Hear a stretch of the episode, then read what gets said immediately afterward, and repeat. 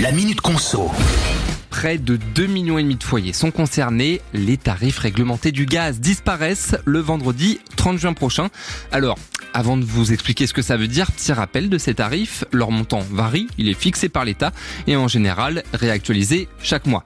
Alors pour savoir si on est concerné, il suffit de jeter un œil sur notre dernière facture de gaz, vous contactez notre fournisseur et si c'est le cas, on doit recevoir un courrier de sa part qui doit nous avertir qu'on doit changer de contrat.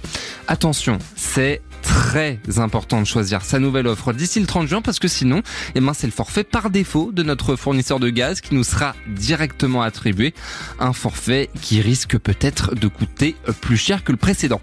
Alors pour choisir une nouvelle offre, rendez-vous sur le site indépendant et gratuit comparateur.énergie-info.fr et ensuite, il faudra contacter son nouveau fournisseur pour avoir un nouveau contrat grâce aux références qu'on peut retrouver sur notre dernière facture de gaz.